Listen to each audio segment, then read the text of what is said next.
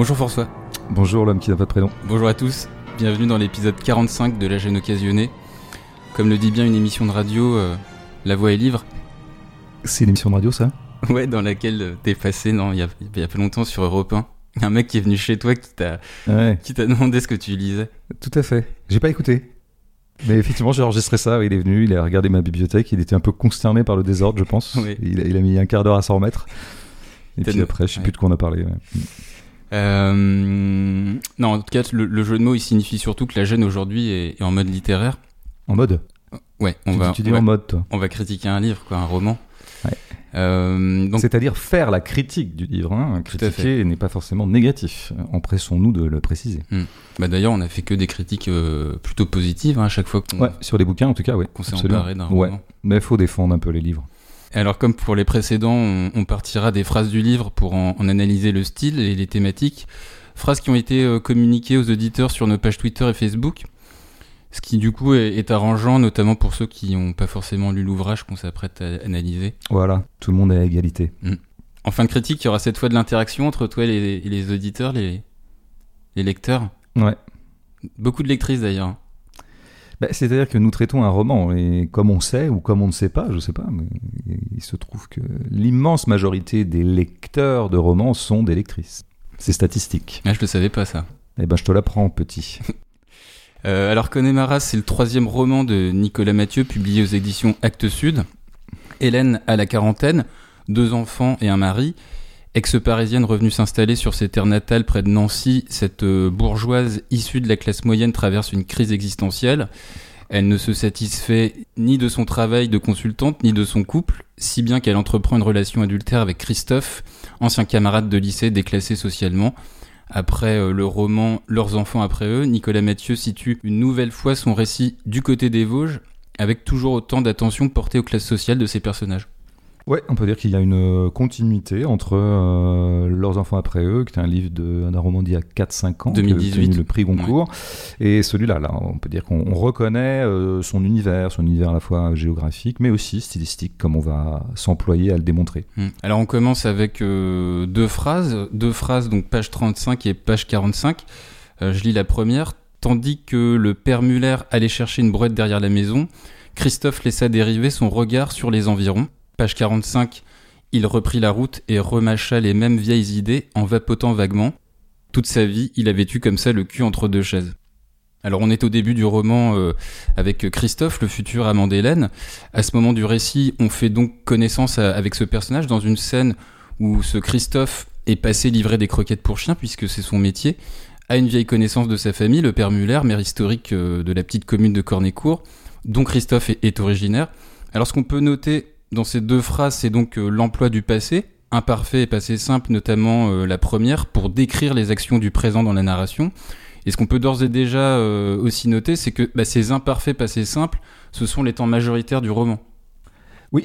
Ah bah, une exception notable, c'est qu'il y a ce dispositif un peu paradoxal a priori que quand il écrit des chapitres qui concernent le passé de Christophe ou d'Hélène, leur adolescence, leur, les euh, flashbacks, ouais. eh bien, ces moments-là, qui sont encore plus du passé que le niveau temporel qu'on est en train de décrire, sont écrits au présent de narration. Mm. Bah, résumé des opérations, euh, quand il s'agit de décrire le présent, il utilise le passé, et Mm. quand il s'agit de narrer le passé, il utilise le présent. Chose qu'il faudra peut-être élucider à un moment ou à un autre de cette gêne, je sais pas. Ouais, bien vu. Euh, donc, utilisation euh, de passé dont on pourrait considérer qu'elle est contre-intuitive, comme tu viens de le dire, notamment euh, quand on a en tête ce que tu viens de relever, euh, que le récit donc effectue des flashbacks dans l'adolescence des deux protagonistes, Hélène et Christophe. Euh, C'est-à-dire qu'un présent de narration aurait tout aussi bien pu s'employer de manière à distinguer donc ce que tu as dit, ce qui relève du flashback et ce qui relève du présent dans le récit. Tout à fait. L'autre aspect euh, surprenant du point de vue de l'emploi des passés, c'est qu'on a, comme un auditeur nous, nous le faisait très justement remarquer, un emploi dans la phrase de la page 35, un emploi de l'imparfait pour décrire une action relativement brève et un passé simple pour de la contemplation, alors qu'on aurait pu avoir l'inverse. Après, on peut se dire aussi euh, que bah, si le passé par l'intermédiaire de l'imparfait est majoritaire dans le texte, c'est aussi pour nous faire ressentir une forme de monotonie dans l'existence des personnages. Par ailleurs, l'alternance d'imparfait, de pensée simple dans le, le présent du récit, elle a l'avantage d'établir des oppositions pas seulement dans la temporalité même de ce qui est décrit, mais également par rapport à ceux qui les produisent. C'est-à-dire que, page 35 toujours, indépendamment du fait qu'aller chercher une brouette prend ici plus de temps que laisser dériver son regard, l'imparfait de Muller faisant face au passé simple de Christophe, bah, ça permet de renforcer en sous-texte une opposition subtile du point de vue euh, de la caractérisation des personnages. Puisque la différence d'action qui les singularise, c'est d'un côté Muller qui est dans la pratique, le concret, ancré dans sa tâche, et par extension sa fonction, on le verra plus tard, de maire qu'il occupe euh, depuis un certain temps, et de l'autre Christophe qui lui est dans une pensée, une pensée par nature immatérielle, on suspend par rapport au réel et surtout fugitive, à l'image de ce que sera Christophe pendant le récit, tout comme Hélène, son alter ego. Et puis dans la deuxième phrase, donc euh, page 45, euh, on a une, autre nuance de passé, puisqu'on a d'abord euh, une action brève, ponctuelle, il reprit la route, par rapport à un plus que parfait qui relève davantage d'une constance psychologique propre au personnage de Christophe, avant même la livraison de Croquette, puisque ce trait de caractère est impulsé par le toute sa vie. Toute sa vie, il a vécu comme ça le cul entre deux chaises, ce qui montre au passage qu'on a affaire à un narrateur omniscient qui portera tout au long du récit un regard euh, cryptocritique hein, sur la vie de ses personnages. Et donc dans cet esprit, ce plus que parfait, il rejoint des imparfaits disséminés dans le roman pour saisir ce qui relève chez les personnages de déterminismes psychosociaux liés à leur environnement et leur classe sociale. Ouais, bah c'est super que tu aies pris en charge l'examen des temps parce que euh, un, petit point là-dessus, hein, pour ceux que ça effraierait et qui auraient comme ça d'un seul coup des réminiscences de cours de grammaire ou de cours de français euh, fastidieux en quatrième ou en troisième, euh, l'analyse des temps n'est pas scolaire. quand on analyse les temps d'un roman, on analyse ce qui est son fait morphologique principal. Pourquoi? Parce que le temps intervient à toutes les phrases. Parce que toutes les phrases contiennent à peu près un verbe. Et donc le verbe, il est toujours conjugué. Et il est toujours conjugué à un temps. Et donc c'est très important d'identifier euh, quel est l'étant dominant ou l'alternance de temps, parce qu'en fait, ça a une répercussion extrêmement physique dans la sensation qu'on a des phrases. Une phrase au passé simple, elle n'est pas ressentie comme une phrase au présent. C'est pas la même chose. Donc là où on a l'air d'être très scolaire, abstrait, euh, presque casuistique, en fait, on est extrêmement concret quand on parle des temps. Voilà, un petit point euh, pour rassurer tout le monde. Euh, moi, bah, écoute, as bien parlé des phrases. Moi, ce qui m'intéresse surtout dans ces deux phrases, je dirais, c'est ce qu'elles l'opération qu'elles ouvrent dans le récit en fait. Et à chaque fois, ce sont en fait des phrases qui introduisent quelque chose. En fait, on est dans une situation, il y a, que tu l'as résumé, il, passe voir le père Muller qui se trouve être le maire de la petite ville. Mm. Donc il se passe quelque chose, on est dans une situation. Et puis d'un seul coup, grâce à cette phrase, tandis que le père Muller, euh, etc., euh, allait chercher une brouette derrière la maison, Christophe laissa dériver son regard sur les environs. Et qu'est-ce qu'on a dans les lignes suivantes? Eh bien les environs. Donc ça, c'est une phrase qui techniquement est là pour introduire une description. D'ailleurs, c'est une description qu'on a. À côté de l'habitation principale, une autre bâtisse, presque identique, mais en modèle réduit, permettait d'accueillir les amis de passage, souvent les copains chasseurs. Plus loin, on voyait, hein, on voyait, donc on est bien dans quelque chose qui fait écho à se dériver son regard. Nous sommes dans des phrases de contemplation. On voyait le chenil, puisque ce maire possède un chenil, c'est pour ça qu'il achète de la bouffe pour chien, au mur crépi, et tout au fond, à 200 mètres de distance, donc c'est un regard très panoramique, la ligne sombre du bois qui délimitait la propriété, une fois le père Muller revenu, etc. Donc, euh, ce que je veux dire par là, c'est que ça, c'est très symptomatique de ce que fait souvent Nicolas Mathieu dans son livre. Un roman, a priori, a l'air d'être très narratif. On va raconter des trucs, on va raconter des actions, on va raconter des situations. Et en fait, la modalité majoritaire de ce livre est plutôt descriptive. C'est-à-dire qu'on suspend l'action. Hein, c'est ce qui se passe à ce moment-là. Le père Muller va chercher une brouette, suspend l'action. Il ne se joue plus rien entre eux. Et à ce moment-là, Christophe regarde. Et à ce moment-là, on a une description. Mais ce qui est très largement un artifice de narrateur. Parce que je pense que dans la situation, Christophe ne regarde pas pour la millième fois un environnement qu'il connaît par cœur. C'est donc un artifice pour permettre au narrateur, qui se trouvait Nicolas Mathieu, enfin en tout cas, euh, disons l'auteur pour aller vite, euh, de décrire l'environnement. Parce que c'est ça qui l'intéresse, lui, beaucoup plus que la situation, même si elle l'intéresse aussi, hein, c'est de décrire des choses. Donc là, on voit déjà une écriture qui est plus requise par le descriptif que par le narratif. Je vais un peu vite, hein, mais je pourrais développer. Je vais développer avec euh, la page 45, qui une autre modalité de la même opération. C'est-à-dire qu'on a une situation, il est dans sa bagnole, il vient de quitter le père Muller, il reprit la route, ok, nous sommes dans l'action, euh, passé simple, voilà. Et bah, qu'est-ce que ça ouvre? Bah, Non pas une contemplation, mais une méditation. hein, une rêverie, une divagation, une, un moment de pensée. Euh, là, pour le coup, qui paraît assez réaliste, parce que autant ça me paraît irréaliste que Christophe se mette à contempler l'alentour quand le père Muller le quitte, euh, ça me paraît beaucoup plus réaliste de considérer qu'un conducteur au volant d'une bagnole se met à rêver. On, rêvasse beaucoup au volant d'une bagnole, ou quand on est dans une bagnole en général.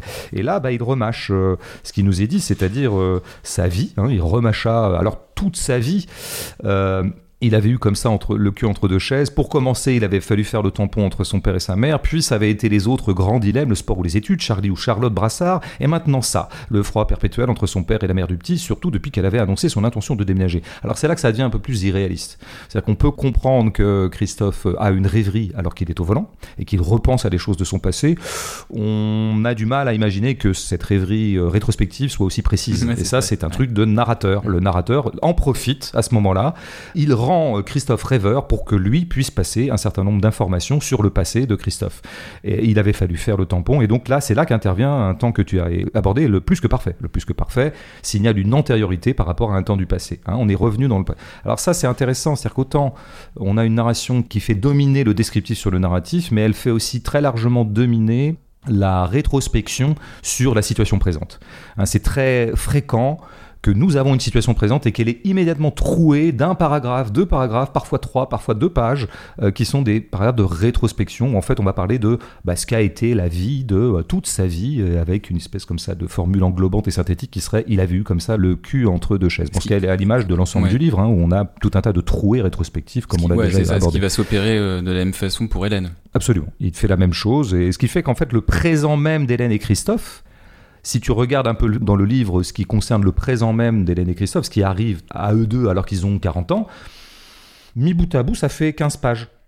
La vraie matière du livre, c'est leur euh, enfance, l'adolescence, tout ça, puis tout un tas d'autres choses. Leur milieu euh, social. Qu'on va étudier. Il y a un moment où cette technique est tout à fait spectaculaire, c'est à partir de la page 15. La page 15, je le dis au passage, tu as un moment où elle est, on est au présent, euh, Hélène a 40 ans, et il est question de cette Lison qui travaille avec elle dans la, boîte. la stagiaire d'Hélène. Dans la boîte de consultant où elle bosse. Et on a une situation entre Lison et Hélène, et notamment un enjeu par rapport à euh, les amours éventuellement adultères d'Hélène que Lison a tendance à encourager. et puis, Tinder, ouais. Voilà, et on a cette phrase qui est pareil, est encore une fois une phrase d'ouverture de quelque chose. Le mal s'était déclaré quelques années plus tôt quand elle et Philippe vivaient encore à Paris. Et là, bam, on est parti pour 10 pages de rétrospection mm. pour savoir où on en est arrivé là. Et on reviendra à la situation présente euh, un petit peu euh, après. C'est ça, euh, c'est des artifices de narration, mais qui sont pas inutiles pour la compréhension des personnages qu'on a en main. Absolument, tout à fait. Alors après, si tu veux, ça localise un écrivain. Parce que tu pourrais très bien avoir des écrivains qu'on pourrait appeler, euh, disons, dans une version radicale, les behavioristes. Les behavioristes, c'est ceux qui s'en tiennent au comportement au présent des personnages. Et on devine ce qu'on peut de ce qu'a été leur passé. On te prend pas par la main pour t'expliquer, bah, enfin, maintenant, je vais t'expliquer d'où ils viennent, ces gens. Non, on va sortir la situation présente. C'est ni bien ni mal. Hein. Je ne fais que identifier un mode où c'est intéressant, je crois, et je crois que c'est le mouvement euh, fondamental de Connemara. En fait, le livre est pris dans un faux mouvement. Il amorce des récits, il va se passer des trucs, Or, en fait, il est en permanence pris dans un contretemps. Tout ce qui est amorcé narrativement et qu'aurait pu nous faire avancer vers une action, en fait, est en permanence plombé, troué, arrêté, contrarié, euh, entravé par le passé. Le passé et tout un tas de choses qui vont s'inviter euh, dans la narration. Donc tu vois, ça crée euh, un faux mouvement qu'on peut appeler d'une certaine manière flaubertien. Hein, c'est une espèce d'anti-action, si tu veux. C'est un roman très narratif et qui utilise d'ailleurs le temps narratif par excellence, qui est le passé simple, et qui pourtant, en fait, n'arrêtent pas de distordre le narratif de l'intérieur. Euh, comme si ces gens-là euh, n'avaient pas d'histoire, en fait. Il n'y avait aucun récit possible. Et d'ailleurs, si tu avais à raconter à quelqu'un, dans Connemara, qui fait quand même 400 pages, il se passe quoi? Mais il se passe pas grand-chose en fait, fondamentalement. Il y a cet amour entre Hélène et Christophe, mais qui n'ira pas très loin, comme on sait. On va pas spoiler, mais quand même. Il y a des scènes de sport, de hockey, de hockey ouais, mais ça, c'est pas, c'est de la description, ça. C'est des mœurs, tu vois. C'est du. il se trouve que Christophe, effectivement, reprend le hockey après un arrêt pendant 10-15 ans, mais en fait, cette reprise va tourner court il est décidément trop vieux, ça mène à rien, en fait voilà. Donc tout est pris dans un faux mouvement comme ça, et en fait on aura des épisodes euh, qui sont euh, euh, des épisodes de la vie, quoi. Tu vois, c'est ben, un gamin, évidemment Christophe a divorcé, donc il est en instance de séparation avec une certaine Charlie, et le gamin va s'éloigner parce que Charlie va déménager.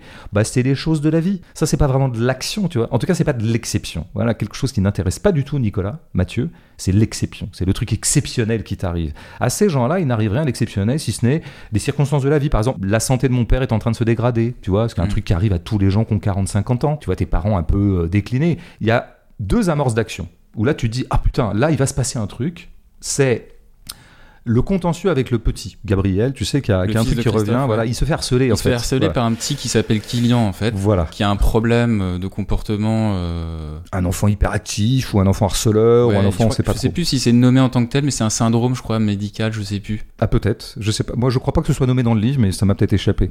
Mais ça, on, on se dit putain, ça, ça va amorcer quelque chose parce qu'en plus le père a envie de se mêler de l'affaire, il en a marre que son fils soit harcelé, et le grand-père. Le grand-père, il va chez Kylian oui, en fait. Il va carrément chez Kylian pour venger son petit-fils, et le grand-père, il aime beaucoup son petit-fils. En fait, la scène tourne assez vite court, quoi. Et il y a cette phrase assez géniale dans cette scène-là que j'ai notée, que je lis.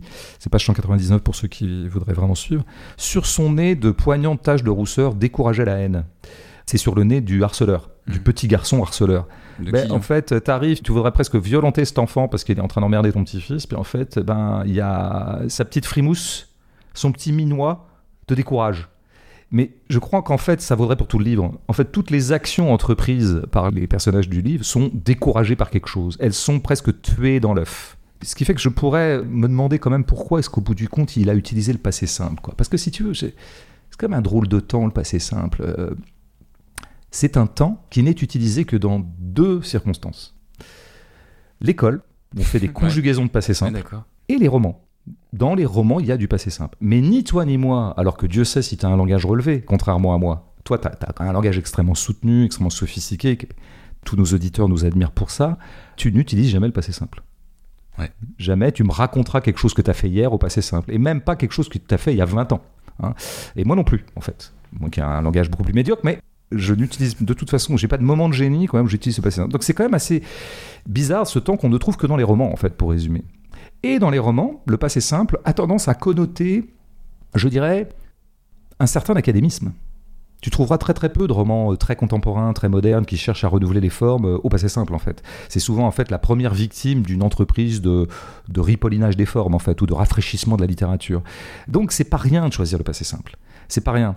Et puisque Nicolas Mathieu, par ailleurs, ne se trouve pas être quelqu'un de très intéressé par le récit en tant que tel, la narration, du coup, c'est un mystère, parce que vraiment, le passé simple, c'est quand je veux faire de la narration, je veux envoyer de l'action. quoi.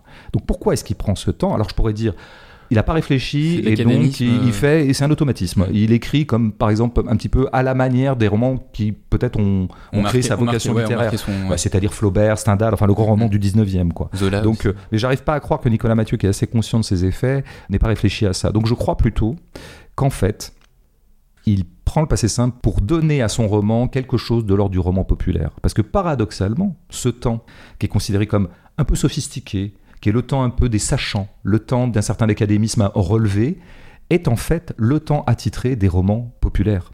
Et souvent, les romans de gare, en fait, sont écrits au passé simple. C'est ça le grand paradoxe de ce temps. Et donc, je crois qu'il y a une ambition chez Nicolas Mathieu, Bah, d'être un, écri- écrivain populaire. hein. populaire, absolument. Ouais, mais c'est, je crois que je l'ai entendu il, dans oui, des le- interviews. Il, le dit très volontiers. Et ça se retrouvera dans d'autres choses, ne serait-ce que dans le titre du livre, sur lequel euh, on reviendra à son goût pour euh, la culture populaire et, euh, et peut-être l'idée qu'il ferait un, un roman qui serait accueillant à tout un tas de gens et qui donc prendrait euh, cette facture-là par le passé simple.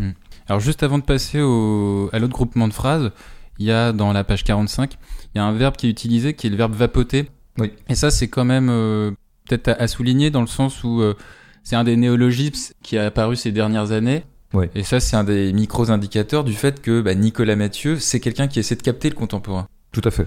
Après, je pense qu'il y a des éléments dans le livre qui sont plus forts en termes de captation de contemporain, mais effectivement, celui-là, tu as raison. Il, enregistre un mot qui a dû rentrer dans le dictionnaire, je pense, il y a 5-6 ans. Mm. Pas, Puisque pas- avec les cigarettes électroniques en fait. Eh ben oui, bien vu, mais quelle connaissance du monde tu as. Tu euh, J'ai oublié juste de dire, j'ai dit qu'il y avait deux moments où il y avait une, une action qui s'amorçait. Je vais quand même lire le deuxième, parce que j'avais oublié. C'est un moment où tu te dis, ça, ça pourrait faire l'objet d'un roman de 300 pages. C'est le moment où Lison contre-attaque. Lison, la stagiaire, Ouais. tu sais, elle piège par euh, des conversations virtuelles un peu chaudes, un peu. Ouais, le euh, patron, le patron d'Hélène, Erwan, Voilà. et euh, celui qui vient de rentrer dans la boîte, directeur de l'innovation, Voilà. qui remplacera plus ou moins Hélène d'ailleurs. Jean-Charles ou je sais plus Ouais, qui. quelque chose comme ça, qui est là pour un peu évincer Hélène en fait. euh, Mm. comprends. Donc c'est un peu les méchants du livre, et on va lui envoyer une créature vengeresse qui est jeune, qui a pas peur, qui a pas froid aux yeux, qui a un peu l'assurance d'ailleurs de la bourgeoisie, comme c'est très très bien décrit, qui est donc cette lison, et qui va les prendre au piège en commençant à les draguer euh, par, les- euh, par messagerie, voilà. Et elle pourra après les taxer de et donc les mettre en difficulté. Là, tu te dis, mais ça, ça peut faire un roman, mais de 400 pages, quoi. Enfin, je veux dire, bon, bah, ça dure euh, 3 pages. Euh, Il y a une vague réunion entre eux, qui est une réunion de conciliation, on va dire. Euh, et puis c'est tout. Ouais, J'ai pensé à un roman d'ailleurs. euh, Un roman récent qui parlerait un petit peu de ces choses-là, oui, je- je- j'en ai, j'en ai en tête, mais à voir, je sais pas, on, on donnera le titre un peu plus tard pour ceux que ça intéresse. Mais en tout cas, tu vois, c'est pareil, c'est un faux mouvement, c'est quelque chose qui s'amorce et qui est immédiatement. J'ai l'impression qu'en fait, euh, Mathieu, c'est quelqu'un qui n'est pas dingue de raconter comme ça des choses. L'action, c'est pas son truc, quoi. Donc il est sur autre chose, il est plutôt sur, effectivement, la rétrospection, la contemplation, la captation. On passe aux phrases suivantes. Alors, euh, trois phrases. Donc, la première, page 22. On utilisait donc des services en ligne pour remplir son pieu comme son caddie. Une connexion, quelques mots échangés à l'heure du déjeuner, un cocktail hors de prix vers 19h, et très vite, on allait se déshabiller dans un minuscule appartement pour baiser vite fait en songeant aux messages urgents qui continuaient de tomber dans sa boîte mail. Alors juste pour contextualiser, euh, page 22, on est euh, au milieu du premier chapitre, et ce à quoi on assiste, c'est en fait une scène où Hélène et sa stagiaire, donc Lison, parcourent des profils de mecs sur Tinder. Et ça, ça montre bien déjà bah, qu'Hélène, euh, elle est déjà dans les starting blocks pour faire cocu à son mari, quoi. Son mari, son mari J'aime bien, j'aime bien quand tu parles comme ça, c'est d'une délicatesse infinie. Alors, euh, dans ces phrases, on retrouve, enfin, dans cette phrase surtout, on retrouve euh, l'imparfait, temps majoritaire aussi du roman, hein, dont on parlait, Ouais. pour décrire des habitudes de vie contemporaines. Ce qu'on note aussi, c'est également le on, pronom indéfini, qu'on avait examiné dans l'épisode 37 euh, consacré à Eric Villard. T'as raison de, de le comparer avec ce qu'on avait analysé chez Vuillard, d'à peu près le même genre, une, une sorte de captation de l'expérience commune. Ouais. C'est le tout venant, les gens nous en sommes ouais. là. Ça se fait maintenant à notre époque d'agir comme ça. En tout cas, ouais, ce régime dénoncé, euh, on le retrouve plusieurs fois dans le roman, et souvent en littérature, lorsqu'il s'agit pour euh, bah, le narrateur omniscient d'énoncer des analyses euh, socio-historiques sur une époque donnée, le on. En l'occurrence, bah, Nicolas Mathieu, toujours dans ce souci euh, de capter le contemporain, relève ce que la numérisation de nos vies couplée à la consommation a eu comme incidence sur les rapports amoureux, c'est-à-dire euh, une extension du domaine de la consommation auquel euh, bah, la vie sentimentale n'échapperait pas puisqu'elle est elle-même prise dans les flux numériques de notre époque. Nicolas Mathieu insiste d'ailleurs euh, à travers les mots et le rythme de la phrase avec cette succession de virgules sur le côté standard, mécanique, itératif, qui fait que le badinage amoureux en est déshumanisé, dans la mesure où on sent par ailleurs que bah, l'homo numericus en mode Tinder, il tend vers une efficacité. Parce que dans le Ça mot... fait, ça fait deux fois que tu dis en mode dans, dans la même émission. Moi, je, moi, je- non, c'est tout, c'est des petites choses euh, comme ça. Ouais, C'est ce qui fait un petit peu ta je suis un touch, je- suis un jeune, c'est T'es un peu jeune, ouais. ouais. Parce que ouais, dans, dans le mouvement connexion, SMS, cocktail, sexe, il n'y a pas de perte. Efficacité d'ailleurs, euh, entre parenthèses, décriée dans le roman à travers euh, bah, les méthodes de travail d'Hélène propres à son métier de consultante. Après, rapidement sur la phrase page 237, Euh, Ouais, tu veux dire un truc 237 278, pardon. je crois. Moi, je veux bien. Non, on va, on va les prendre une par une si tu veux bien. D'accord, J'ai pas grand chose à ajouter à Ouais, ce que tu viens de dire. Ouais. Juste, je signale la circularité de la phrase. C'est un petit peu son brio, puisque on s'est contacté par Internet, euh, disons-le comme ça, en l'occurrence Tinder, Mm. hein, euh, et ça se termine par la boîte mail. Tu vois, il y a un effet comme ça d'enfermement. Alors, pour prendre l'image un peu éculée, ce serait celle du hamster, évidemment, qui court sur sa route. Euh, C'est-à-dire qu'on s'est donné rendez-vous par mail, euh, disons-le comme ça, enfin, en tout cas, en ligne, et on se précipite à baiser, euh, enfin, en tout cas, à assouvir ce rendez-vous, à l'exécuter, à l'exercer, en tout cas, sa vocation sexuelle, en pensant déjà au fait qu'on va retrouver sa boîte mail, ou peut-être il y aura des messages qui ont été déposés, lesquels messages produiront le même rendez-vous. Donc, tu as comme ça une espèce de circularité qui, je trouve, exprime encore mieux que le détail même de la phrase, le fait qu'on soit comme ça pris dans une boucle. Mm. On est pris dans une boucle. Après, je crois que les mails dont il est question, c'est aussi des mails professionnels. hein, Oui, tout à fait. tout- Mais- disons que voilà, ça serait, disons que c'est parti sur un truc en ligne et on arrive au truc en ligne comme si c'était un peu notre Mm, port d'attache, mm, quoi.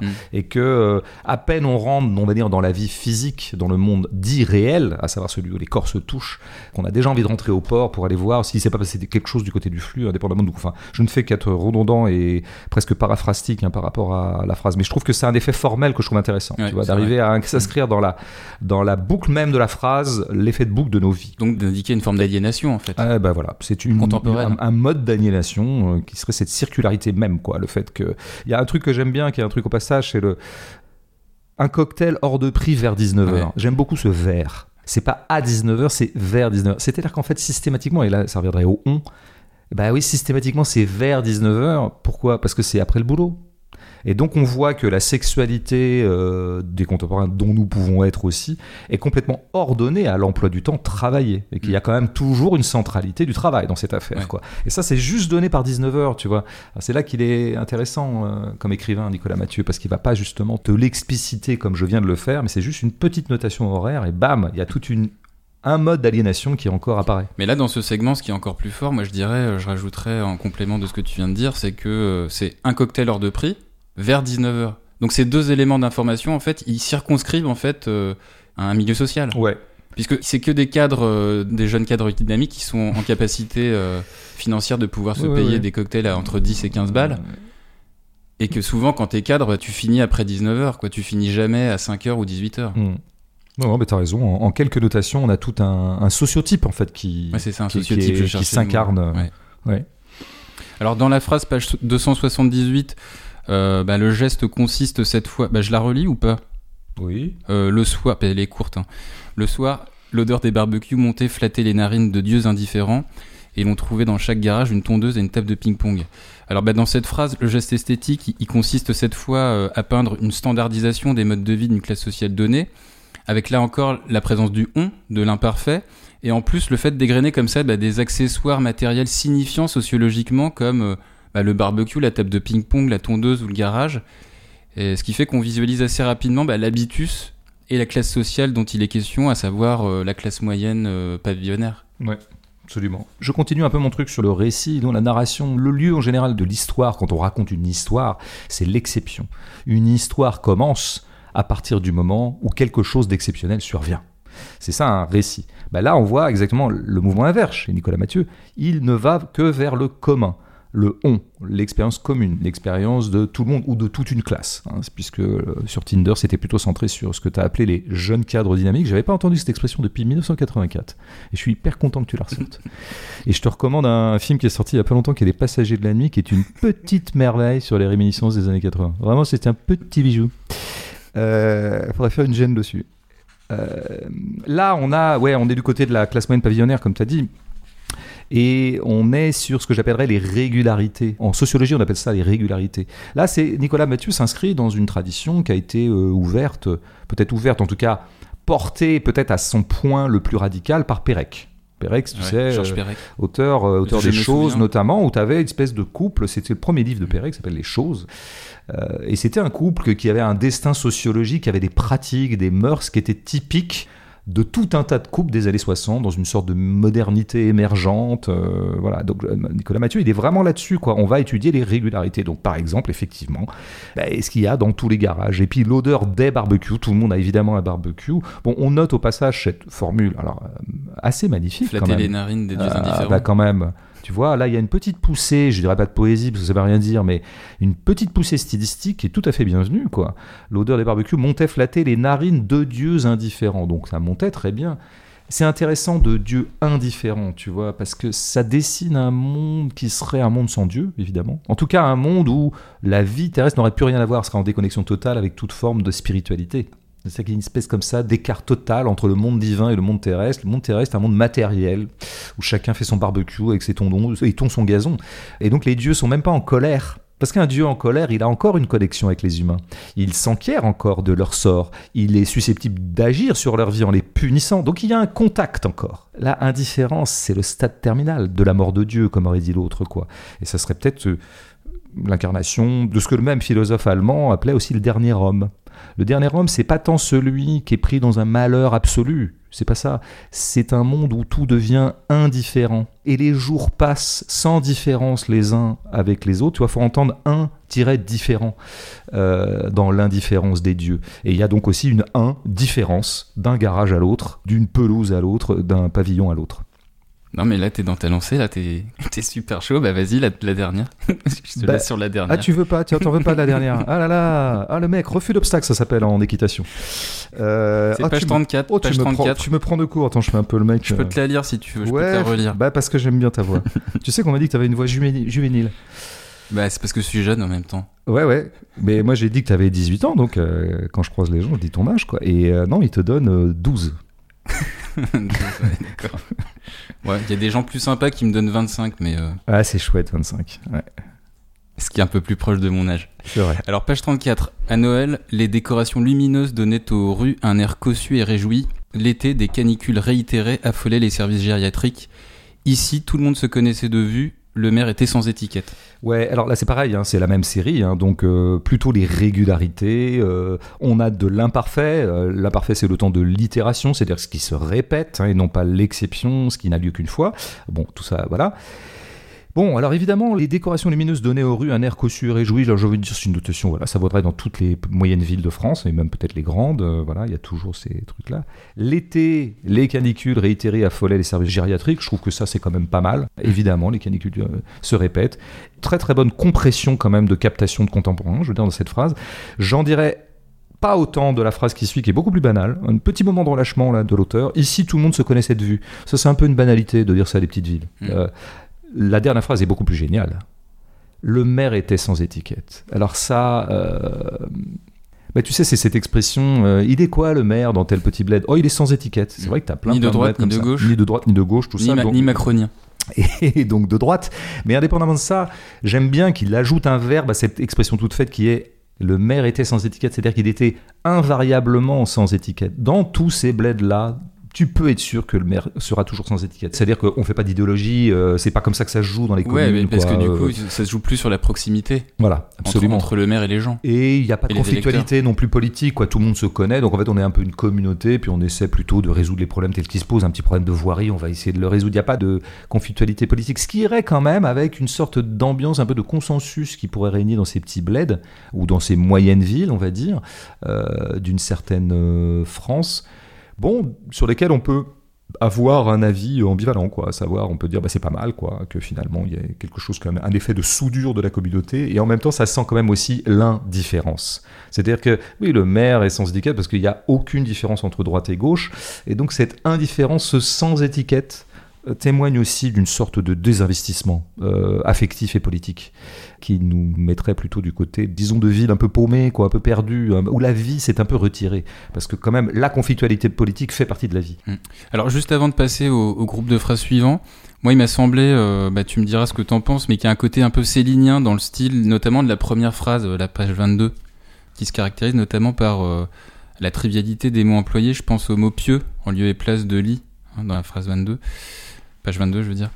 Euh, et puis la succession de virgules ou de sujets sans verbe, comme d'autres phrases d'ailleurs dans le texte, et qui renvoient, tu sais, à une forme euh, bah, de tragédie sourde de la condition humaine, contemporaine.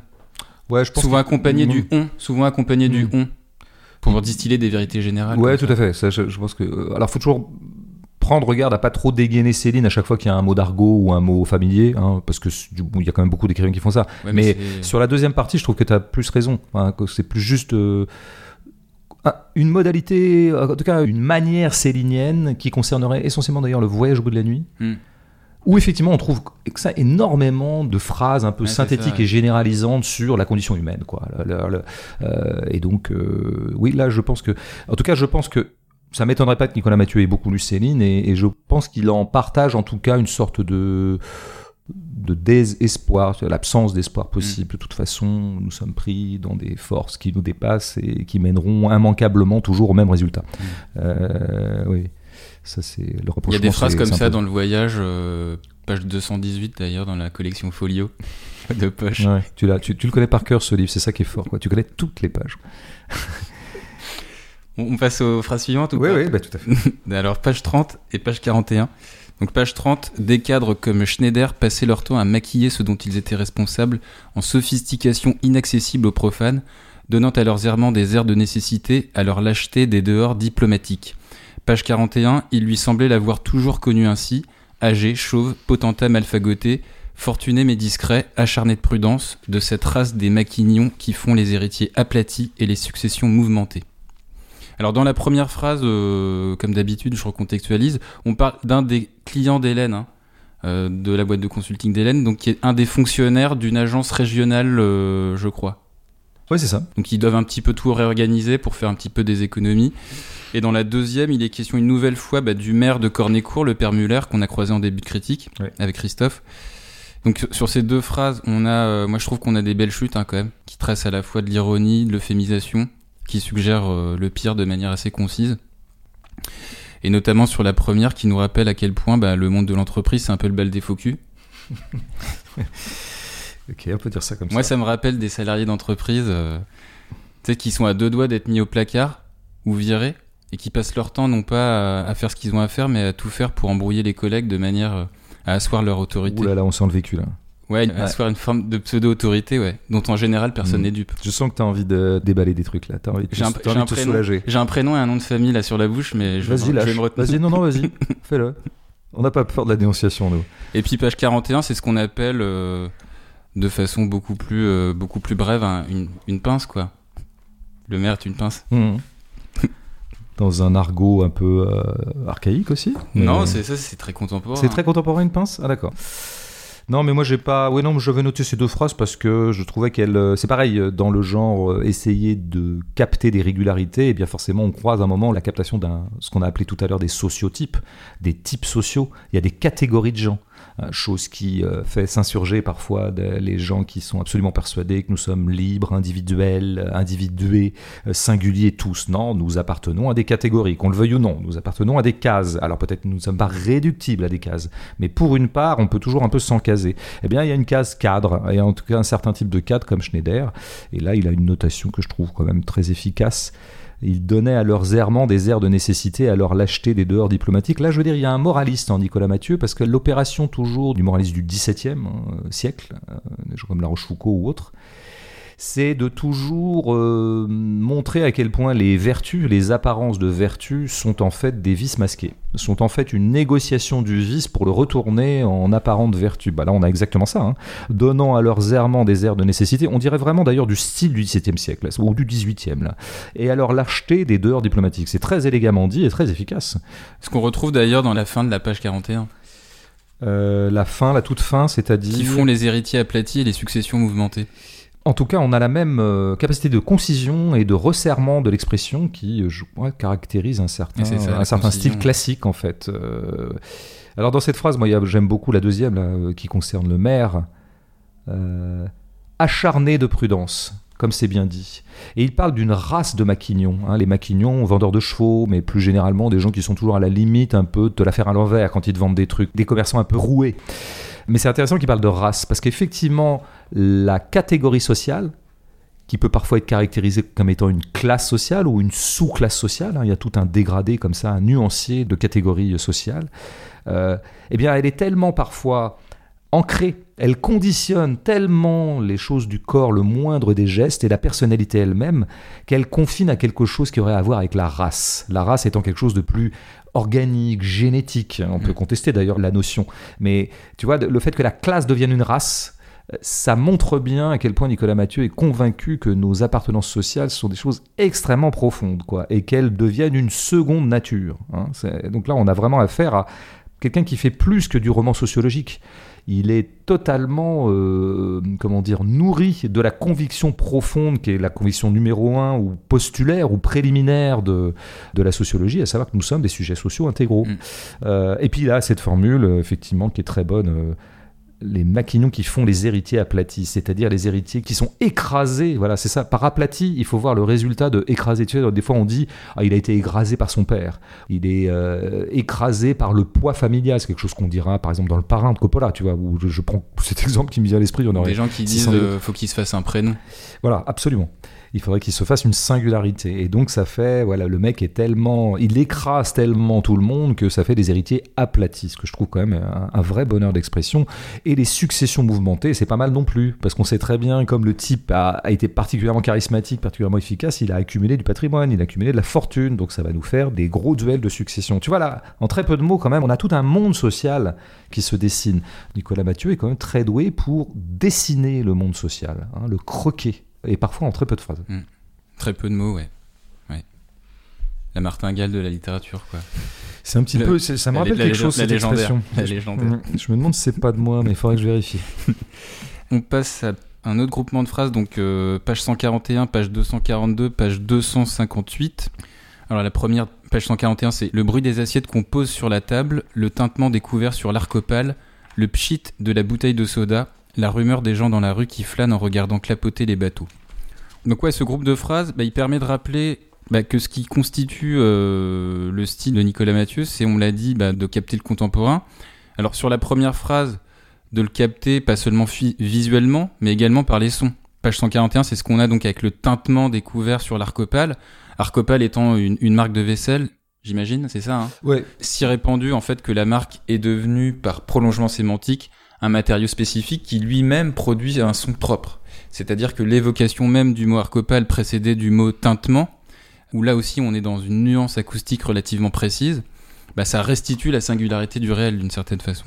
Alors toujours dans la même phrase, on l'avait vu avec Julia Deck euh, dans une scène où des caissières scannent des produits. L'autrice avait eu recours, comme Nicolas Mathieu ici, à des onomatopées. Tu vois, elle avait eu recours au bip. Tu Ouais. sais, quand tu scannes un produit. Ouais.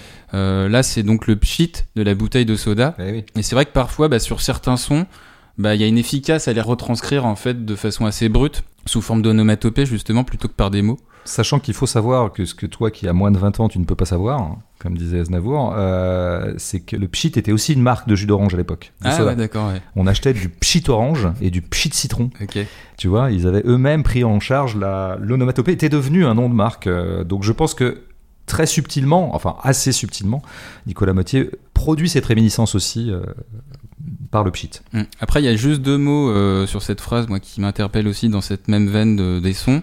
C'est donc on a euh, la rumeur des gens dans la rue qui flânent en regardant clapoter les bateaux. Ce qui est intéressant ici, c'est d'abord le mot donc rumeur, dont l'emploi se focalise davantage sur le son qu'évoque ce mot, ce qui permet de situer bah, deux choses. Premièrement, bah, de donner une consistance euh, quantitative à la foule qu'on est en train de décrire. Et deuxièmement, bah, d'évaluer euh, de manière assez intuitive le niveau acoustique moyennement élevé en termes de décibels. Ce que produit une foule d'estivaliers dans les rues d'une d'une station balnéaire le soir. Et puis le verbe clapoter, on note que ce n'est non pas l'eau qui clapote, mais les bateaux. Du coup, ça permet à la fois de visualiser la flottaison des bateaux sur l'eau, on l'imagine de droite à gauche, et surtout, bah, ça permet indirectement d'installer le bruit euh, de l'eau.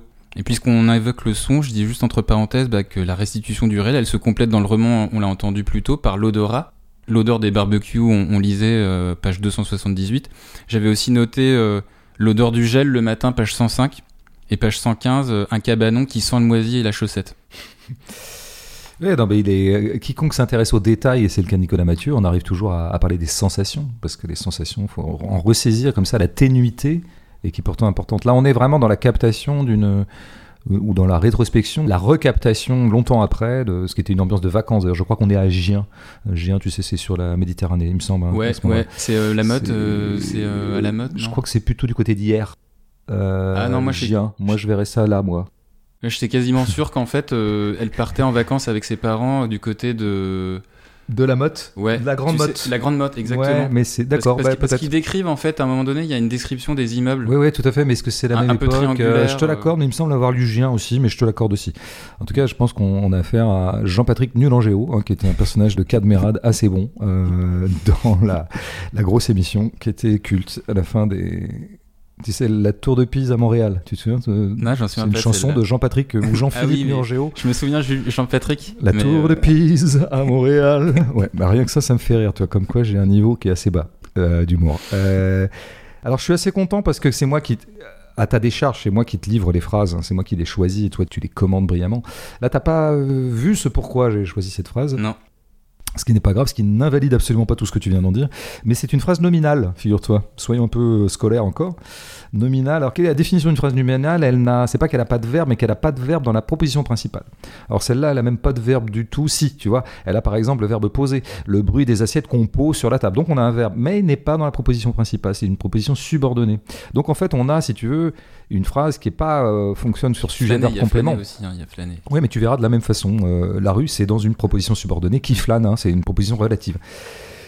La phrase nominale, c'est donc, elle fonctionne par sujet, verbe, complément. Un sujet fait une action euh, qui est plus ou moins détaillée. Euh, bah, c'est une accumulation de choses, c'est une énumération. hein. Et je pense que l'énumération, bah, ça va bien aussi. Et on en a beaucoup dans le livre.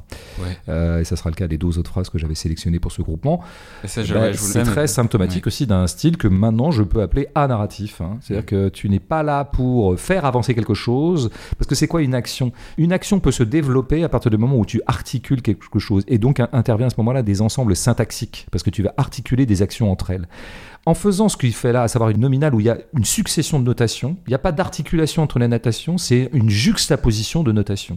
Les choses se juxtaposent. Ouais, ouais. C'est le monde tel qu'il est. Ça, c'est vraiment caractéristique de son style. hein. Il n'arrête pas de le faire. Parce que je- ouais. Euh, et ça serait, je pense, la marque de quelqu'un qui, effectivement, encore une fois, qui est pas là pour raconter, mais plutôt pour saisir un moment. Une espèce de- Là, qu'est-ce qu'il fait en fait? Il saisit un instantané sensoriel d'un moment de vacances, avec, comme tu l'as dit, des sons, des sensations, des bruits, et voilà. Et Ce qui- c'est un- ce qu'il fera après dans les phrases d'après, hein, d'ailleurs.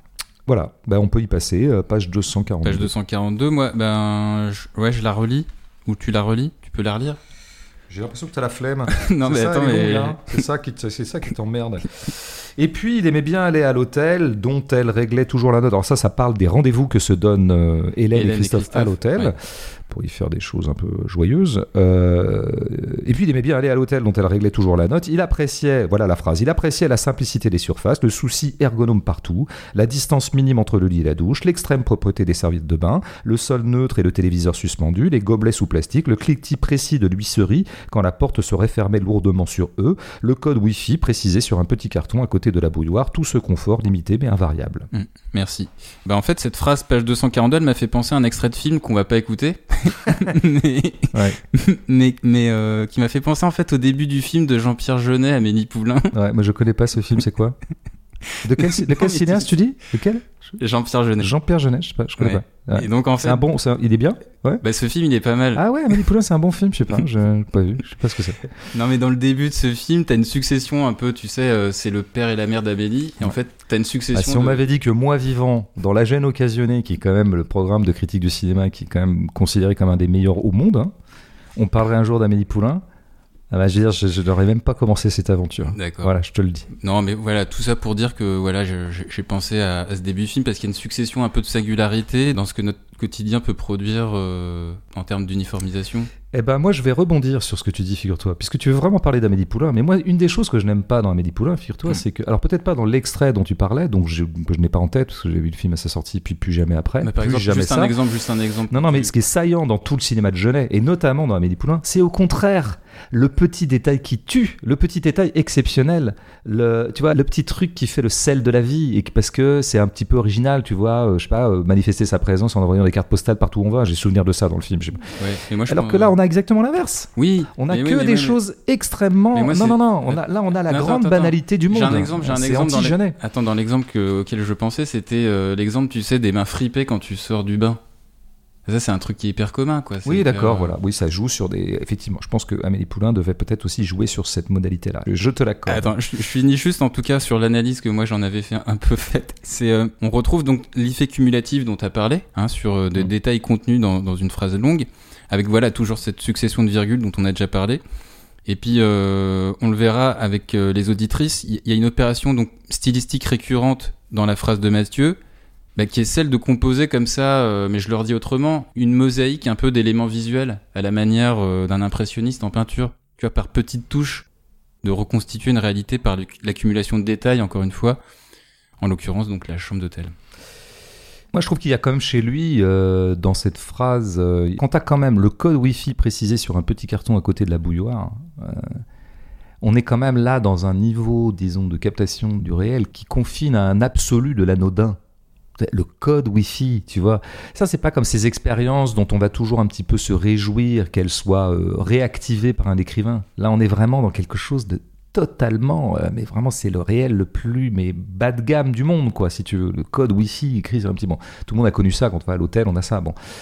Euh, donc là, quand même, j'insiste lourdement par rapport à, puisque Genet et l'étalon en l'occurrence, je crois qu'il serait pas allé si bas dans l'anodin. Voilà, et dans l'hyper ordinaire. Mm.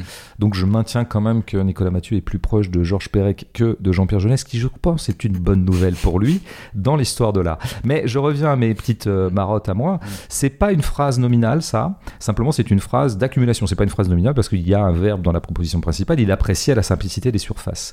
Mais là, voilà, on va avoir une succession de notations qui vont s'accumuler sans s'articuler. On accumule des choses et ça ne mène à rien la captation et l'accumulation est une fin en soi. C'est une fin en soi. C'est pas des détails qui vont compter après pour une action. Hein. Euh, le code Wi-Fi, en fait, s'avérera être le code secret d'un passage vers euh, une chambre dérobée. Tu vois, c'est pas ça du tout. Les choses s'accumulent. Voilà. Les choses ne s'articulent pas. Ça, ça serait la syntaxe qui le ferait. Mais dans l'énumération, les choses s'accumulent. Elles s'empilent les unes sur les autres, sans du tout d'ailleurs se fonctionner les unes avec les autres, et elles ne produisent rien. Et ça, je pense qu'il y a en réduction là ce qui pourrait être l'imaginaire global de Nicolas Mathieu. C'est dans la vie, c'est quoi? Bah, Dans la vie, il se passe jamais rien de très singulier. Il n'y a jamais quelque chose qui se transforme véritablement en récit.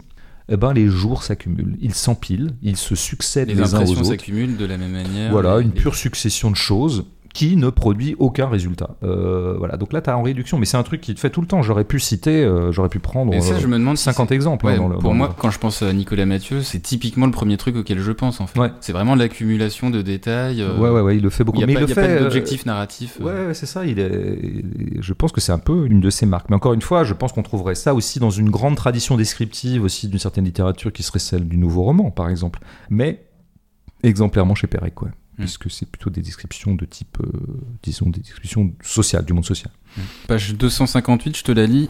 Ouais. Euh, elle y retrouve le paysage de son enfance, trois grands lycées et un centre des impôts à l'architecture des 70s, des cafés qui s'appellent le Marigny ou le Bar des Sports, des parterres fleuris, des bancs de couleur verte, des périphéries d'une laideur raisonnée, une amicale de boulistes, une chambre de commerce, des jeunes aux terrasses, des vieux partout. Bon, ben on est un peu dans le même esprit là. Ouais, tout à fait. J'ajouterais une petite nuance, euh, petite, euh, une petite touche singulière de celle-là. C'est que là, euh, on a Hélène qui retrouve un peu son un village qu'elle a connu, en tout cas une moyenne ville, une petite ville qu'elle a connue. Et bah, pour constater quoi? Bah, Que rien n'a bougé elle y retrouve le paysage de son enfance, alors que c'est quand même 30 ans plus tard. Hein. Et donc les invariables trois grands lycées, invariable est un mot qu'utilise euh, pas mal, euh, d'ailleurs il était présent dans une des deux phrases euh, de ce groupement, l'invariabilité des choses. Les choses, elles ne varient pas d'un pavillon à l'autre, il y a toujours une tondeuse dedans, un cadre ne varie pas par rapport à un autre cadre, ce qui crée un sociotype, et puis bah, il n'y a aussi pas de variabilité temporelle. C'est-à-dire que le temps avance, le temps s'écoule, mais il s'écoule sans rien produire de changement, sans modification. Alors ça, peut-être qu'aussi c'est moins à rapporter à un imaginaire global de Nicolas Mathieu que à sa conception très juste, je crois, de ce qu'on appelle maintenant communément la France périphérique concept discutable, euh, mis au point par quelqu'un de discutable, en tout cas promu par quelqu'un de discutable, mais Nicolas Mathieu est en train de devenir un peu le romancier de cette France un peu qu'on appelle un peu oubliée. Et oubliée de quoi justement? Ben, Oubliée du mouvement général de la société qui avance, hein, ça produit, ça change. Paris est une ville qui évolue, qui bouge, alors bien ou mal, peu importe pour l'instant. Et puis ben, il y a des villes, tu peux les retrouver 30 ans plus tard, mais en fait ça n'a pas bougé. Quoi. Ou alors euh, au mieux, ben, il y a peut-être des trucs qui ont disparu. Euh, s'il y a eu variabilité, ça serait plutôt dans le mauvais sens du terme, c'est-à-dire qu'il y avait une usine, il n'y en a plus, il y avait des commerces, il n'y en a plus. Mais euh, France périphérique, c'est pas seulement des gens ou des zones géographiques qui sont situées à la lisière des centres-villes, c'est aussi des villes en elles-mêmes euh, oui, déclassées. Oui, oui, oui, il y a une grande ambiguïté dans cette pense périphérique qui, par exemple, n'implique pas euh, la France des banlieues. Donc précisément, c'est pas ce qui est au-delà du périphérique. Hmm. Et c'est là que ça devenait un tout petit peu plus, je dirais. Ça, je me permets de préciser. Euh, douteux, mais tu fais bien. Donc effectivement, tu peux avoir des villes qui sont elles-mêmes périphériques parce qu'elles sont dans, par exemple, dans ce qu'on appelle la diagonale du vide. Tu sais, qui est ce truc qui s'étend justement des Vosges à euh, au sud-ouest en passant par le massif central et qui a été toujours identifié comme un, le lieu hors histoire, le lieu où la dynamique économique n'opère pas hmm. et donc où il n'y a pas de variabilité euh, des carrières, des évolutions des gens, etc. Donc là, il le fait euh, assez bien, encore une fois, par une phrase qui produit de l'accumulation. hein. Il n'y a pas de verbe, il n'y a pas d'action. Mm. C'est très intéressant. ce- Les sous-bassements du roman à la base, c'était quand même que entre le point A du roman et le point B, euh, il allait se passer des trucs et que quelque chose allait se modifier. Mm. Et Nicolas Mathieu, sa matière, c'est ce qui se modifie pas. Donc il fait du roman anti-roman, au sens où le roman est devenu anti-roman dès le 19e, avec Flaubert, et puis avec d'autres. Ouais. Une petite parenthèse avant de passer euh, au groupement de phrases suivant. Moi, je voudrais juste te dire, puisque comme je parlais du son dans la phrase de la page 141, je rajouterais juste que sur le son, faut aussi noter qu'on a aussi pas mal de morceaux de musique en fait qui s'insèrent dans le récit et qui participent à la consolidation du réel. Puisque page 320, par exemple, on a au téléphone une musique d'attente euh, classique de Vivaldi, au moment où Christophe cherche à obtenir euh, des aides pour placer son père atteint d'Alzheimer en EHPAD. Puis la musique, ouais, c'est d'ailleurs un élément assez important chez Nicolas Mathieu, puisque plusieurs morceaux euh, jalonnent le récit, comme une bande originale de film, Mm. et, euh, et qui accompagne les souvenirs des personnages. En Ouais. fait. Ça, je voudrais qu'on y revienne un peu plus tard, quand même, parce qu'il faudra qu'on affronte euh, sans peur et sans reproche le titre de ce livre, qui est le titre d'une chanson, en tout cas, qui est un extrait Bah, de bah, chanson. J'espère que tu, tu m'en feras penser parce que je l'ai pas noté ça. Ouais, j'y reviendrai, j'y reviendrai, t'en fais pas. Compte sur moi, compte toujours sur moi. Ça marche. Bah écoute, on va passer au au suivant. groupement suivant, suivant. Donc page 18, je la cite. Ce qui changeait en premier lieu, c'était l'emploi des messageries et des réseaux sociaux. Page 308, ce qui était le plus emmerdant en revanche, c'était le retour sur Terre, en famille, le train-train avec Philippe. Page 309, mais le pire, c'était encore avec les filles. Page 325, mais le vrai problème résidait ailleurs. Alors moi j'ai noté, euh, ça va peut-être pas forcément faire plaisir à, à l'auteur s'il nous écoute, mais euh, j'ai noté des petites redondances ou des lourdeurs. J'ai noté ouais, dans ces phrases ouais, ouais, peut-être des mots en trop. Page 18, euh, moi j'enlèverais euh, en premier lieu. Page 308, j'enlèverais en revanche. Ok, Le, Et mec, le- le 309. mec est en train de réécrire le livre, quoi. Ok. Mais vas-y. Non, non, mais Nicolas, mais Nicolas Mathieu t'écoute parce que c'est pour la, la réédition poche, il, il prendra note de tout ça. Page 309, je, je retirais encore. Et page 325, je retirais vrai. On dirait un mec qui joue dans un jeu télévisé, si tu sais, tu sais, qui est en train de dire. Alors moi, je vais retirer vrai. euh, et euh, à la ligne 3, je pense à Marabout. Marabout en 8 lettres. Voilà. Non mais ça passe pour cette fois, mais Nicolas, si, la prochaine fois, si tu peux faire Ouais, gaffe. Nous, à la gêne, on est un peu sharp, hein, donc euh, ça passe, ça passe, mais on va pas être patient longtemps. Non, mais il se trouve que moi, ces quatre phrases, c'est le seul moment où je. Voilà, c'est les phrases sur lesquelles j'ai beaucoup de réserves. Et Nicolas Mathieu est assez coutumier du fait dans ce livre. Il fait. euh, alors d'abord, les moutures de ces phrases, notamment les deux premières, c'est ce qu'on appelle les intensifs. Tu sais, ce qui changeait en premier lieu, c'était l'emploi. Il y a un effet de redondance toujours, parce que tu pourrais très bien dire l'emploi des messageries et des réseaux sociaux changeait en premier lieu. En premier lieu, euh, tu vois, tu pourrais te passer de ce ce qui c'était. Et de la même façon, dans la deuxième phrase, ce qui était le plus emmerdant, en revanche, était le retour sur Terre en famille, le train-train avec Philippe. J'aurais très bien pu dire le plus emmerdant, en revanche, c'était le retour sur Terre en famille, le train-train. Donc c'est ce qu'on appelle un intensif. Pourquoi? Parce qu'il s'agit d'intensifier l'expression. Donc il y a toujours dans ce mode d'expression-là une surexpressivité. C'est le moment où l'auteur veut un peu mettre le paquet. Il veut bien se appuyer un peu, il veut surligner quelque chose. Et ce surlignage, je le mets euh, chez Nicolas Mathieu, en tout cas dans ce livre-là, sur le compte d'un excès de volonté chez lui d'expliciter les choses. Et je pense qu'il y a chez lui une volonté, alors, qui va peut-être avec sa volonté de faire un roman populaire, c'est-à-dire accueillant à à peu près tout le monde. hein. C'est aussi ça, la définition d'un roman populaire, c'est quelque chose que tout le monde pourrait lire, sans distinction. Bah, quand on veut faire des choses qui accueillent un maximum de gens, on va avoir tendance à vouloir faire en sorte qu'elles soient particulièrement claires, transparentes, qu'il n'y ait pas beaucoup de zones d'opacité. Donc quand il y a un message à faire passer, on le fait bien passer, on intensifie. Mais indépendamment de ça, il se trouve que ce sont des phrases aussi de transition. En fait, ces quatre phrases, elles ont pour fonction pratiquement organique dans la page d'annoncer ce qui va suivre. On vient de parler de quelque chose et maintenant on va parler d'autre chose. Ce qui changeait en premier lieu, c'était l'emploi des messageries et des réseaux sociaux. Et nous allons parler maintenant des messageries et des réseaux sociaux. Et tu sais, en fait, c'est un peu scolaire. C'est un petit peu ce qu'on fait dans les dissertations, des fois, quand on dit dans une première partie, nous étudierons la géopolitique de l'Ukraine depuis euh, l'indépendance du pays. Et on va étudier. voilà. Euh, ce qui était le plus emmerdant, en revanche, c'était le retour sur Terre en famille, le train-train avec Philippe. Bah, donc, on va maintenant décrire la vie familiale d'Hélène avec Philippe. Mais le pire, c'était encore avec les filles. Et donc là, on va parler de à quel point les filles font chier Hélène, euh, ou en tout cas, je sais plus quoi. Bon. Mais le vrai problème résidait ailleurs. Ah bah maintenant, on va expliquer d'ailleurs. Bon, je crois que si on regardait, tout le monde peut jouer à ça. Allez voir, si vous avez le livre sous la main, cette page 18, cette page 308, cette page 309, cette page 325. Amusez-vous à retirer ces phrases. Toi, tu retires des mots. Moi, je suis beaucoup plus violent que toi. Je retire les phrases en entier. Eh bien, ça passe tout seul. Ces phrases ne sont pas nécessaires. Et je dirais même que c'est beaucoup mieux. C'est-à-dire que plutôt que d'annoncer qu'on va dire quelque chose et qu'on va traiter un sujet, eh bien on le traite. On y va directement. Ça serait l'envers un peu négatif de ce que j'ai essayé de saluer dans le style de Nicolas Mathieu depuis le début. C'est que, effectivement, il ne raconte pas. Et donc parfois, plutôt que de raconter, il décrit, ça on aime. Plutôt que de raconter, il fait des rétrospections un petit peu itératives, ah c'était comme ça que ça se passait avant, ça on aime. Par contre, parfois en lieu et place du récit, nous avons du discours.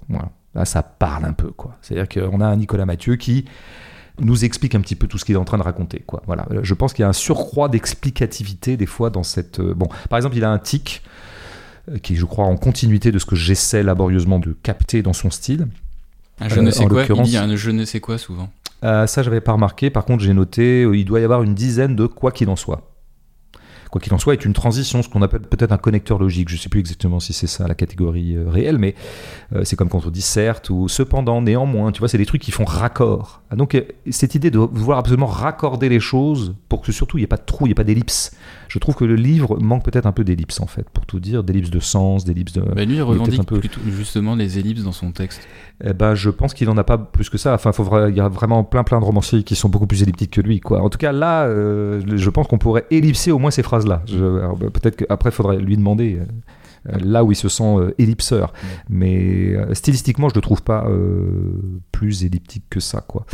non, moi je vais t'expliquer ce que je crois être le, le vrai fond organique de ces phrases-là. Elles tiennent organiquement à une énergie d'écriture qui fait que quand tu commences un paragraphe, tu te donnes une phrase de lancement tu vas mettre en mouvement ta propre machine à écrire, première phrase que tu écris. Mm. Bah, la première phrase que tu écris, elle va toujours un peu. C'est une phrase pour lancer, quoi. C'est le starter, ça, démarre, mm. ouais. Et en fait, tu en as sans doute besoin organiquement pour te lancer. Mais une fois que tu as fini ton paragraphe, regarde bien ta première phrase, mais en général, tu peux la virer. Et tu t'aperçois que cette phrase de lancement, elle était faite pour toi, pour la gymnastique de ton corps, pour son dépli du matin, mais euh, le livre n'en a pas besoin. Donc ça, vraiment, je le conseillerais, alors vraiment, euh, du, haut de mon ancienneté, un bon relisez souvent vos débuts de paragraphes, vos débuts de livres, vos débuts même d'articles de cinéma ou d'articles tout court. Vous verrez que c'est souvent des phrases à l'usage du scripteur, mais qui n'ont pas d'intérêt euh, en elles-mêmes. Ok, bah, on passe à un passage euh, à la fin du livre entre la page 346 et la page 347. Donc là, on parle de Christophe qui est en train de parler de son fils Gabriel. en fait. Gabriel, ouais. Donc en un rien de temps, il aurait 10, 12, 16 ans, deviendrait un petit con, un ado. Il n'écouterait plus les conseils et ne penserait plus qu'à ses potes. Il serait amoureux, il en baverait parce que l'école, les notes, le stress déjà. Il le tannerait pour avoir un sac Eastpak, une doudoune qui coûte un bras, un putain de scooter pour se tuer. Il fumerait des pètes, roulerait des pelles, apprendrait le goût des clopes, de la bière et du whisky, se ferait emmerder par des plus costauds, trouverait d'autres gens pour l'écouter et lui prendre la main. Il voudrait découcher, passer des vacances sans ses parents, leur demanderait toujours plus de thunes et les verrait de moins en moins. Il faudrait aller le rechercher au commissariat ou payer ses amendes, lire dans un carnet de correspondance le portrait d'un total étranger, créature capable de ploter des filles ou d'injurier un CPE, à moins qu'il ne soit effacé ou souffre-douleur, totalement transparent, on ne savait quelle calamité craindre le plus. Ouais, c'est le genre de ligne euh, qui fait qu'on y réfléchit à deux fois avant de se lancer. Hein. Pour analyser, tu veux dire Ou avant de se lancer dans la vie? De faire des gosses. Ah oui, de faire des gosses, ouais.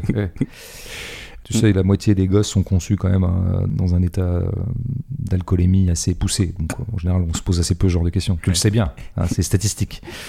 Est-ce qu'on là on en a, on a un bon exemple d'un recours euh, assez récurrent dans le roman au style indirect libre hein, quand même, et qui fait que souvent les voix du narrateur et celles de Christophe, ou des personnages en général s'enchevêtrent. Hmm. Donc là, on voit bien qu'on a affaire à une projection existentielle sur ce que deviendra euh, Gabriel, fils de Christophe. Sauf que là, à travers cette projection, donc je le répète, il y a un flou autour de l'émetteur. Est-ce que c'est Nicolas Mathieu qui parle ou est-ce que c'est Christophe? De la même manière, lorsqu'on sera face à d'autres passages euh, de cette nature, avec une tonalité fataliste, on se demande souvent s'il s'agit euh, du regard critique que porte Nicolas Mathieu sur l'époque ou si c'est l'expression des abusés euh, de ces personnages qui est au travail. Mm. Alors quoi qu'il en soit, ces phrases longues... Quoi qu'il en soit, tu vois, t'as as chopé le pli. Bah voilà. Ah, mais voilà, mais c'est contagieux hein, ce genre de truc. Ces phrases longues, elles rejoignent d'une certaine manière ce qu'on avait pu relever à propos de certains passages du roman de Maria Pourchet, des phrases avec un processus euh, à la Virginie des Pentes, c'est-à-dire une phrase longue où le constat est assez sombre et s'empire plus on avance dans la phrase. Oui. Bah, on a ce, alors ce temps, je sais pas ce que c'est. C'est pas du conditionnel, c'est du futur dans le passé. C'est ça qui nous donne ce truc là. Tu sais, euh, il aurait 10-12 ans. C'est-à-dire qu'il allait avoir, immanquablement, il aura. Tu vois, c'est une sorte d'anticipation sur un futur qui est déjà du passé. Pourquoi c'est un futur qui est déjà du passé? Parce qu'en fait, c'est un futur qu'on sait déjà. On sait déjà exactement ce qui va se passer. Si tu veux, ce passage, il est le stade terminal d'une croyance absolue de Nicolas Mathieu euh, à l'absolu déterminisme social des gens. Parce que jusqu'ici, on se contentait de mettre des gens dans des cases, de dire à quel point ils se rapportaient à des sillons sociaux bien répertoriés, euh, le maquignon, le cas, le machin, le truc, la banlieue pavillonnaire. Là, maintenant, carrément, je peux te raconter ta vie avant qu'elle ait eu lieu. Alors, quand tu dis, on ne sait pas si c'est Nicolas Mathieu ou euh, Christophe qui parle, d'un point de vue strictement réalisme, de réalisme psychologique, ça peut pas être Christophe. C'est évidemment Nicolas Mathieu qui, à ce moment-là, prend en charge euh, la narration, parce que aucun père ne se dirait des choses aussi déprimantes sur son fils. lui, de toute façon, il est foutu, ça va être ça, ça, ça, ça, ça, immanquablement, invariablement. Peut-être que Nicolas Mathieu, en tant que lui, jeune papa, oui il peut se. Peut-être, oui, bah, parce peut avoir ce genre de pensée. Bah, il se trouve que lui, il est jeune papa et écrivain. Alors on peut quand même essayer de sauver les écrivains de temps en temps. Euh, les écrivains ont peut-être un peu, c'est peut-être ça un peu qui les caractérise, non pas peut-être un surcroît de lucidité euh, par rapport à la vie, euh, par rapport au tout venant de l'humanité, mais peut-être que l'écrivain c'est celui qui a pas froid aux yeux et qui peut s'armer d'une sorte de froideur pour regarder en face, y compris des choses euh, relativement peu euh, euh, réjouissantes. Et donc, par exemple, le destin absolument programmé de son enfant. Peut-être que c'est ça qui peut définir le tempérament d'un écrivain. Et peut-être qu'il dit ça aussi pour conjurer le sort de sa progéniture. Absolument, c'est tout à fait possible. Mais voilà, bah, en tout cas, là, je pense que c'est le point d'achèvement de tout ce qu'on a pu raconter jusque-là sur le, cette écriture de la détermination. Mm. On finit cette critique euh, avec une phrase, page 80. On aurait pu croire à la liberté. Ouais, on aurait pu croire à la liberté qui était en fait une chute de paragraphe puisque tu as on décrit l'adolescence d'Hélène et notamment le moment où elle passait les étés avec ses copines. L'été précédent, elles ont fait du camping, les meilleures vacances de toute sa vie. Trois jours au bord d'une petite rivière du côté de Plombières avec le grand frère de Béné. Farida avait un peu le béguin, c'était drôle. Elle ne se quittait pas de toute la journée, se baignait, faisait des barbecues on aurait pu croire à la liberté. Bon, ça c'est ce qu'on appelle. Alors, non seulement c'est une chute de paragraphe, mais c'est une chute tout court, quoi. C'est-à-dire que on se souvient d'un souvenir un peu, pour une fois, un peu joyeux, un peu solaire, c'est le cas de le dire. C'était l'été il y a ce terrible conditionnel passé, qui est vraiment un coup près. Euh, le conditionnel passé, bah, c'est ce qui aurait pu avoir lieu et ce qui n'aura pas lieu. Ce qui aurait pu être possible, mais qui ne sera pas actualisé comme possible. S'il y a bien un mot qui est interdit dans l'univers de Nicolas Mathieu, c'est bien celui de liberté. C'est un absolu déterministe, donc évidemment, ça expédie totalement la, la notion de liberté. D'ailleurs, je pense que le on à ce moment-là concerne bien d'autres gens que les jeunes filles qui sont décrites. Il cette phrase est presque, il faut la décontextualiser, la dénarrativiser. On aurait pu croire à la liberté, ce on vaudrait pour toute l'humanité. Dans la vie, on aurait pu croire à la liberté. Ben oui, on aurait pu y croire, sauf qu'on aurait eu tort d'y croire, puisque elle n'aura jamais lieu. Euh, euh, en tout cas, cette espèce d'envol que suggérait ce nom de euh, liberté. Donc, on peut dire que chez Nicolas Mathieu, les, les actes de foi qui pourraient être ceux des humains, à savoir on y croit quand même un peu, sont toujours un peu conjugués chez lui, en tout cas dans l'esprit, au futur antérieur. Tu vois, c'est on aura essayé d'y croire, on y aura cru jusqu'au bout. Tu vois, le futur antérieur est toujours le temps de la dépression, je dirais, ou du désespoir. Bon, alors euh, juste pour euh, extrapoler un peu, je dirais que le, le côté finalement il n'y a pas d'issue, il n'y a pas d'issue, il n'y aura pas de liberté. Je pense que ça nous met du côté du mélo. Il y a quelque chose de mélo là-dedans. Alors mélo, mais si on essaie de le définir rigoureusement, hein, le mélo, c'est quand il y a une sorte de fatalité au travail, il y a des adversités qui font que de toute façon, l'adversité sera toujours plus forte que nous. Alors il y a deux euh, fatums qui se mêlent, je pense, dans l'univers de Nicolas Mathieu et dans Connemara en particulier. Il y a un fatum social, on l'a suffisamment dit, mais il y a même un fatum qui tiendrait, alors qui serait plus céline, hein, tu vois, on en parlait tout à l'heure, à la condition humaine elle-même. C'est-à-dire que finalement, c'est foutu d'avance, quoi. bon. Et donc, le mélo, c'est ça, c'est le sentiment d'une fatalité au travail, et qui est donc double, euh, à la fois sociale et, je dirais, existentielle, métaphysique, presque. Et donc, qu'est-ce qui reste à faire une fois qu'on a constaté ça?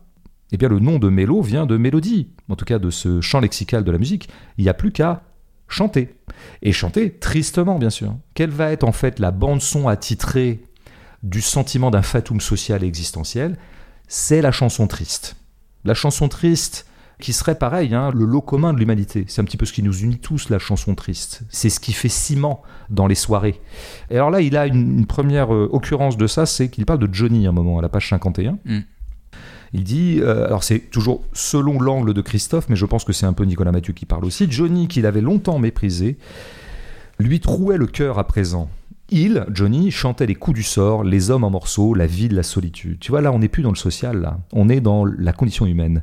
Et encore une fois, on a d'ailleurs l'accumulation, hein, les hommes en morceaux, la ville, la solitude. On a les coups du sort. Les coups du sort, c'est des coups du sort qui touchent tout le monde, en fait. Hein. Bah, la vie, elle est comme ça. Il y a des coups du sort. Un moment, on divorce. Et puis à un moment, notre fils s'éloigne. Et puis il grandit, puis on n'est pas très content de le voir grandir. Et puis notre maman, elle est partie, etc. etc. Tu vois, alors plus tard, page 52, il parlera de le sentiment de gâchis, la lassitude et l'impossible marche en arrière. Donc là, on est vraiment dans, je dirais, pratiquement l'idéologie euh, qui sous-tend toute la chanson triste, qui nous raconte un peu toujours ça, quoi. C'est une des plus grandes chansons euh, de l'histoire du monde, et celle qui fédère bien des cœurs, euh, c'est comme d'habitude de Claude François. De Claude François, ah, qui s'est transformé en My Way euh, dans la bouche de Sinatra, et c'était encore autre chose. Mais il faut bien rappeler que c'est d'abord une chanson française. C'est assez rare que ça se passe dans ce sens-là, mm. comme d'habitude. Et je pense qu'en fait, toutes les chansons populaires, tristes, ont pour refrain comme d'habitude. Mm. Il y a La euh, mer aussi de Charles Trenet qui va dans ce sens-là, je crois. Je crois que c'est d'abord une chanson française avant d'être une chanson. Euh, Peut-être, oui, tout à fait. Je, je, l'ignorais. Ça serait tout à fait possible parce que Trenet était très connu déjà à l'époque. Donc on arrive, voilà, Johnny, Johnny, bon, moi, chanteur populaire, mais chanteur un peu de tout le monde aussi, quoi, qui va chanter la peine dans laquelle tout le monde se retrouve, des peines comme ça universelles et qui ne sont plus caractérisées socialement.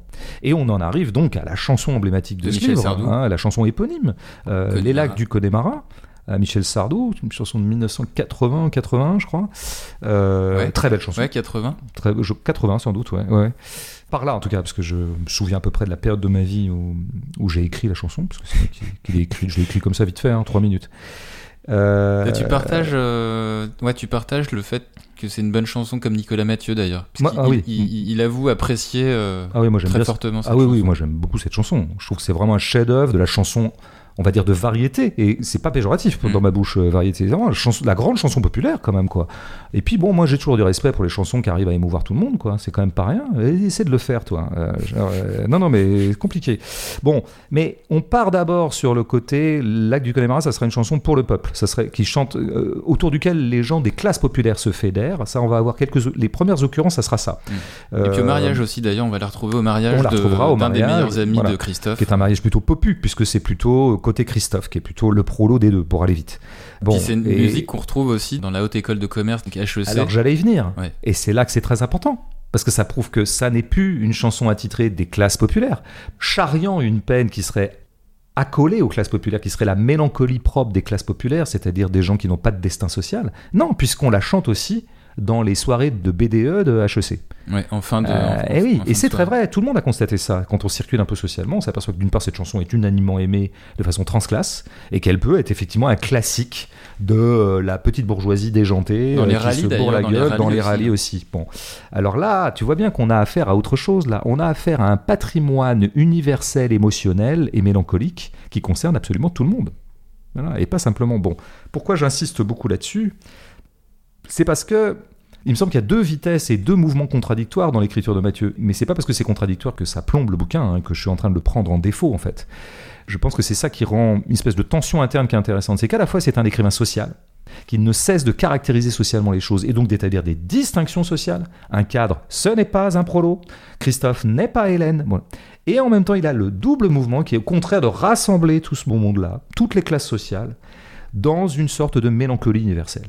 Voilà, le mot est lâché. Euh, finalement, c'est un écrivain mélancolique, Nicolas Mathieu. Et je pense que fondamentalement, son mouvement social, qui est un mouvement de, en tout cas, de compartimentation, est très largement absorbé au bout du compte par quelque chose qui serait de l'ordre de l'expérience universelle de la condition humaine qui n'appelle que tristesse. Il me semble que ces deux mouvements sont dans le bouquin, mais il y a quand même un moment, un mouvement qui domine l'autre, et ce qui peut peut-être créer quelque chose qui me gêne pas plus que ça, hein, mais que je note quand même et qui m'a procuré une certaine lassitude, je dirais au bout de la 300e page, je dirais, euh, ce qui est quand même, ça va, hein, sur un livre de 400. Ouais, ouais, ouais, euh, pendant les 300, j'étais plutôt euh, très euphorique de lire le bouquin. Mais forcément, à un moment, on a l'impression que tous les chemins mènent à la mélancolie chez Nicolas Mathieu. Et que donc tout ce qu'il dispose comme particularité, comme caractéristique, à un moment, bah, rentre dans une espèce de long fleuve mélancolique et indifférencié de euh, la peine et de la souffrance universelle. Et je pense que ça banalise son livre. Tu vois ce que je veux dire? Mm. C'est-à-dire que tout ce qu'il a disposé comme étant particulièrement singulier, parce qu'on est dans tel univers et pas tel autre, cette ville, elle ressemble pas à une autre, voilà. Et ben, à un moment, c'est presque indifférencié et du coup un peu banalisé dans cette espèce d'unanimisme mélancolique. Ouais, Ce mais après, il y, a des- il y a que- des personnages. euh, Enfin, il se trouve que, en l'occurrence, c'est des personnages qui ont la quarantaine, qui ont une crise de la quarantaine, pour le dire ra- euh, rapidement. Mais il y a aussi des personnages, notamment les meilleurs amis de Ouais. Christophe, qui sont eux dans une réjouissance en fait. Bah, Euh, oui, Parce que Jennifer, le mariage de Jennifer et Greg, euh, enfin Marco. Ouais, ouais, bien sûr. si c'est Marco ou Greg, Mais, on peut pas dire que le mariage soit un événement. euh, Tu vois, c'est parce que c'est finalement dans ces vies-là, on se marie. On retrouve notre on en fait. Évidemment qu'à un moment on va rencontrer une femme et qu'on va s'emballer. Mais à chaque fois que les mecs ils sont en train de se bourrer la gueule ensemble, l'ambiance est plutôt la Ouais, mélancolie c'est quand même. Ouais. Ils sont en train de se raconter à quel point ça- la vie c'est compliqué, puis on n'a pas de destin. Ouais, et puis c'est vrai que Jennifer, euh, le lendemain, elle est pas là au barbecue. Je sais plus pourquoi, je sais plus si elle doit s'occuper. Oui, d'un oui, gosse oui, ou- il peut y avoir des problèmes, mais, mais c'est toujours ce qui est un petit peu dangereux avec la mélancolie, c'est qu'elle a un pouvoir d'absorption extraordinaire. Le, sentiment mélancolique, il est tellement séduisant et on a tellement envie de le coller partout qu'il finit par euh, liquéfier un peu le bouquin. Et je pense que le bouquin, à un moment, a un effet comme ça de piétinement. Parce que, bah oui, les gens n'avancent pas, donc le bouquin non plus. Moi, ça me pose pas trop de problème qu'un bouquin n'avance pas, parce que je suis pas forcément désireux que les récits produisent des trucs. Mais je pense que dans le cas d'espèce de ce livre, à un moment, ça peut créer une, une sorte de lassitude. Bon ben voilà, c'est parti, hein, partie interactive, première partie interactive euh, de l'histoire de la gêne sur, une gêne littéraire, donc c'est pas mal, faut le saluer. Bah, peut-être qu'on est en train de produire des lecteurs, en fait. On est en train d'attirer à la littérature des, bah, des millions de gens, je pense. Ouais. Donc on débute avec une lectrice prénommée Karine, qui aurait bien aimé qu'on évoque ce passage où Hélène se masturbe dans sa voiture en début de roman. Mm. Masturbation euh, de frustration et de rage, nous dit-elle. Moi j'ajouterais de plaisir aussi quand même. Donc ça commence, je passe 31, je le lis un peu. Ce geste, elle le connaissait depuis si longtemps, elle l'avait perfectionné toute sa vie, c'était son havre et son droit, elle aimait ça, et même les déceptions recelaient en général leur petit quelque chose de piquant, n'empêche cette chose-là toute personnelle, délicate et sans vergogne, l'emploi de son sexe, l'usage facile de son plaisir, elle n'en cédait rien, elle se caressait souvent, même amoureuse, même enceinte, même heureuse, sous la douche, le matin, au travail, dans les avions parfois, et dans sa caisse si ça lui chantait. Voilà, et puis ça se finit en fin de chapitre, euh, elle n'en avait plus rien à foutre. Ce qui est pas mal. Mm. Non, ce qui permet en tout cas de noter au passage, euh, comme dans le roman de Maria Pourchefeu, bah, on a des scènes sexuelles assez crues qui font quand même leur petit effet, non Tu. Je sais pas si tu as joui de ces lignes-là ou pas? Non, absolument pas, parce que moi, je suis contre la masturbation, euh, sauf pour moi. Donc, je déteste euh, qu'autrui, femme ou homme d'ailleurs, me rapporte euh, qui elle s'est masturbé. Je, je n'aime pas ça. Je, je trouve que ça devrait être un privilège laissé à des gens comme moi. Voilà. En tout cas, je rajoute juste un petit, euh, une petite notation que j'avais, j'avais, j'avais, enfin, j'avais, noté un autre petit truc, c'est que ce- le passage que je viens de lire, ça restitue pour le coup assez bien la jouissance euh, sexuelle féminine qu'on lit de plus en plus grâce à la libération de la parole sur ces sujets. Oui, je pense que sans Il doute fait droit- il y a. il fait droit un peu à ça, quoi. Oui, oui, bien sûr, tout à fait. Une attention qui est plus portée au plaisir féminin et qui va s'inviter davantage dans les œuvres ou dans l'expression publique. C'est une captation Euh, contemporaine indirecte, si c'est ça que je voulais dire. Oui, oui, fait. oui. Et tu as raison de le lier probablement d'abord à un contexte qui serait celui de, ce qu'on appelle d'ailleurs la libération de la parole depuis, euh, qui est une expression discutable, mais admettons, depuis 5-6 ans. Quand même, je dirais que euh, euh, la littérature aura commencé le boulot bien avant tout le monde quand même. hein. Euh, donc les livres d'Annie Arnaud, ça date des années 70, et d'autres livres avant qui ont fait une large part à des zones obscures de la sexualité qui n'avaient pas voix au chapitre dans l'espace public. Encore une fois, rendons quand même parfois hommage à cette pauvre littérature euh, qui n'intéresse pas grand monde, de cette donnée des largesses et des libéralités que la société euh, ne se donnait pas, tu vois, bien avant tout le monde. Annie Arnaud, d'ailleurs, qui entre parenthèses est une des, des autrices préférées de Nicolas Mathieu. Oui, oui, bah, je peux dire qu'en lisant le dernier Arnaud et le dernier Mathieu, on peut dire que l'élève a très largement dépassé la maîtresse. C'est dit. Mais peut-être qu'un jour, Annie Arnaud réécrira un livre, vu que ça fait 15 ans qu'elle n'en a pas écrit. Moi, j'espère que elle- un jour, elle refera un livre. Ouais. Puis, euh, comme j'évoquais le roman de Maria, Maria Pourchefeu, il se trouve qu'il y a pas mal de parallèles entre euh, Connemara et Feu. Oui. Et puis, il se trouve qu'aussi, euh, comme on est un petit peu dans les coups de cœur euh, littéraires de Nicolas Mathieu, il se trouve que le roman qui lui a le plus plu euh, sur ces derniers mois, cette dernière année, c'est justement Feu. Mais ce qui ne fait que sceller l'absolue cohérence de la gêne occasionnée. si je peux me permettre. Mm. Pardon d'être un peu narcissique. Euh, ouais, non, il y, a- il y a un point commun. Il y a beaucoup de traits communs entre Feu qu'on aimait beaucoup et puis euh, ce livre qu'on aime beaucoup. Ils ont y compris un défaut commun qu'on avait noté au moment de Feu. C'est que décidément, il est compliqué, visiblement, pour les romanciers contemporains, de mettre en scène un cadre ou une cadre sans que le ou la cadre en question, qui seront donc euh, parmi les personnages principaux du livre, soit déjà pas hyper critique par rapport à la condition de cadre. C'est-à-dire que moi, je voudrais un peu plus de cadres qui adhèrent. Parce que je pense que dans la vie, et c'est bien notre problème, nous avons tout un tas de cadres qui adhèrent totalement à l'éthos du cadre, et aux valeurs des cadres, et à l'habitus des cadres. Et c'était le cas, donc, notre cadre sécessionniste et séparatiste chez Maria Porchet, même si le personnage était vraiment passionnant. Euh, et c'est un peu le cas de notre Hélène, là. hein. Bon, même si c'est une transfuge de classe, donc on, on peut comprendre qu'elle soit particulièrement critique par rapport à un milieu qu'elle a découvert, mais auquel elle a quand même adhéré, au point de se marier avec un type du même milieu qui s'appelle Philippe, au point de faire des enfants, au point d'ailleurs qu'à la fin du livre, elle reviendra au bercail. Hein, elle va revenir à la norme sociale qui est la sienne, qui est celle de la bourgeoisie. Bon, systématiquement, on la peint comme quelqu'un qui n'est absolument pas dupe de son travail. Vraiment, le consulting ou la boîte de conseil, elle nous en donne absolument tous les travers. Euh, non, moi je pense qu'on ne reste pas dans ces boîtes-là s'il n'y a pas un minimum d'adhésion. Et puis ce serait un peu le boulot quand même des romanciers, surtout les plus talentueux d'entre eux comme Nicolas Mathieu et euh, Marie Porchet, de faire une part au mécanisme de l'adhésion et pas seulement au mécanisme de la sécession. Voilà. Mm. Deuxième question de Ben qui nous dit à l'instar. Attends, attends, attends, moi, moi j'ai besoin que ce soit, euh, c'est soit Benoît, soit Bénédicte, soit, au moins il faut me dire, ou Benjamin. Enfin, là, je peux pas, Ben, je peux pas tout Bah, court. c'est Ben. C'est Ben. Ça va être compliqué pour moi de répondre, mais vas-y, je vais essayer. Comme Ben et Note. Ok, bon, on va l'appeler Benelux, comme ça, je- ça me déclenchera. Donc il dit, euh, à l'instar d'Édouard Louis, le romancier Édouard Louis, Nicolas Mathieu euh, semble utiliser ses livres comme un moyen de régler ses comptes avec son milieu social d'origine, avec toujours au fond une fascination pour la bourgeoisie. Ce flou dans son positionnement social et donc politique ne dessert-il pas la qualité finale de l'œuvre elle-même? Alors ça c'est une question euh, qu'on pourrait peut-être rattacher au dernier groupement de phrases qu'on avait, euh, qu'on avait sélectionné et qu'on avait partagé avec Ouais. les auditeurs. Donc qui va de euh, la page 63, page 143, page 215. Ouais. Donc la page 63, il avait sûrement épousé une fille du coin, foiré ses études et devait vivre plus ou moins comme ses parents avant lui, dignement, c'est-à-dire comme un blaireau. Page 143, et ses expressions infernales qui la rendent dingue. Chacun ses goûts, il faut de tout pour faire un monde. Toutes ces phrases de rudimentaire philosophie qu'elle déteste, tolérante par faiblesse, agressive par soumission, revendicative en apparence, mais qui ne manifeste jamais qu'une position subalterne, sorte de point tendu, de profession de foi du bas. Et puis page 215, Hélène les a détestés pour ce scepticisme de gagne-petit, leur philosophie d'éternel baiser qui mue la modestie en vertu, le larbinat en sagesse, l'ambition en arrogance. Ouais, moi j'avais noté ces phrases et elles sont à même de nous aider à répondre à, à. Euh, parce que ce sont des accents où on sent, euh, non pas le mépris de classe, mais une vraie prise de distance par rapport aux classes populaires. Alors, avec l'ambiguïté, c'est Nicolas Mathieu qui parle ou c'est Hélène, bah, c'est évidemment un peu les deux, quoi. Et moi j'aime vraiment beaucoup. euh, il avait sûrement épousé une fille du coin, donc c'est Hélène qui spécule un peu sur ce qu'est devenu Christophe, qu'elle a connu jeune et qu'elle va revoir. Il avait sûrement épousé une fille du coin, foiré ses études et devait vivre plus ou moins comme ses parents avant lui, dignement, c'est-à-dire comme un blaireau. Alors là, je trouve que la synonymie ou l'équivalence ouais, entre dignement et blaireau, alors ça, c'est ce que j'appelle une pensée subversive. Parce que cette putain de dignité là, on aime toujours tu sais, la dignité chez les gens du peuple. là. Ils sont restés dignes, ah, bah, ils sont restés soumis quoi. Hein C'est-à-dire les bourgeois adorent la dignité du peuple.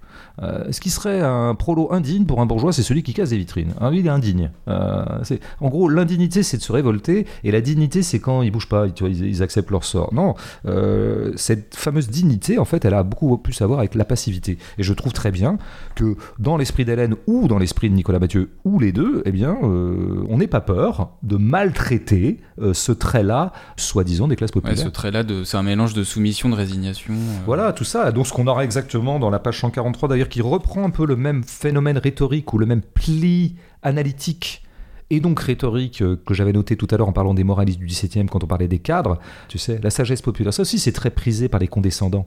Ah, bah oui, le peuple, il y a une sagesse chez eux. Bah, tu parles, la sagesse, elle est faite, c'est tolérante par faiblesse, agressive par soumission. Tu vois, à chaque fois, tu as un élément euh, positif, tolérante, et en fait qui est ramené à une faiblesse. Vous n'êtes pas tolérant, en fait, vous êtes faible.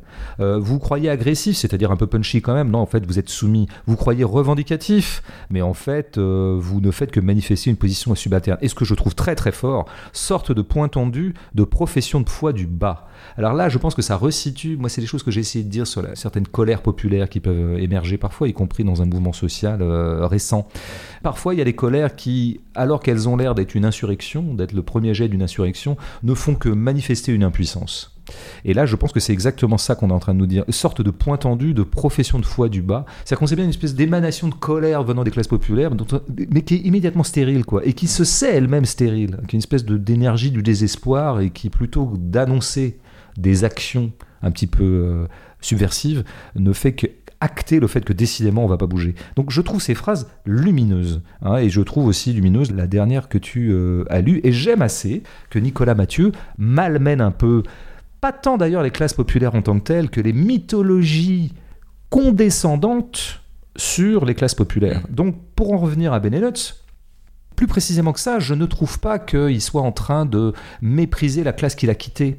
Au contraire, je pense que moi j'entends vraiment euh, plutôt quelqu'un qui a connu cette classe-là par son ascendance sociale et qui du coup, l'ayant connue, peut se permettre de la regarder dans les yeux et de lui parler euh, crûment. Ce qui serait très bourgeois chez Nicolas Mathieu, je pense, si vraiment. on, l'avait évoqué d'ailleurs dans d'autres épisodes. Euh. ce qui acterait le fait qu'il est vraiment passé de l'autre côté du côté de la bourgeoisie, c'est si vraiment il prenait des pincettes pour parler de ces choses-là. Moi, je dirais à la rigueur, si on va par là, ce que j'aurais parfois tendance à reprocher à Nicolas, c'est d'être presque un peu trop gentil avec ses personnages de temps en temps, un peu trop dans une sorte de tendresse comme ça. Mais franchement, je le dis euh, au passage. Et alors, pour prendre la comparaison avec Édouard Louis, N'oublions pas deux choses, Édouard Louis. Il y a un truc qui est très vrai dans ce que dit Benellos, et je pense qu'il est un grand, grand angle mort de Édouard Louis. Euh, c'est que il a totalement adhéré effectivement à la bourgeoisie auquel il a accédé. Et notamment, il a, il a adhéré, moi à la rigueur, que il passe sa vie dans les lieux un peu mondains de la bourgeoisie, c'est sa vie, c'est son problème. J'aimerais qu'il raconte un jour dans ses livres, mais pour l'instant, je n'ai pas de jugement à avoir. En revanche, ce qui me regarde moi, parce que moi j'ai lu ses livres, c'est qu'il a un style bourgeois il a adopté le style académique, disons le style un peu académique, quoi, une espèce de langue un peu comme ça, bien écrite, un peu scolaire, tu vois, le bon élève, quoi.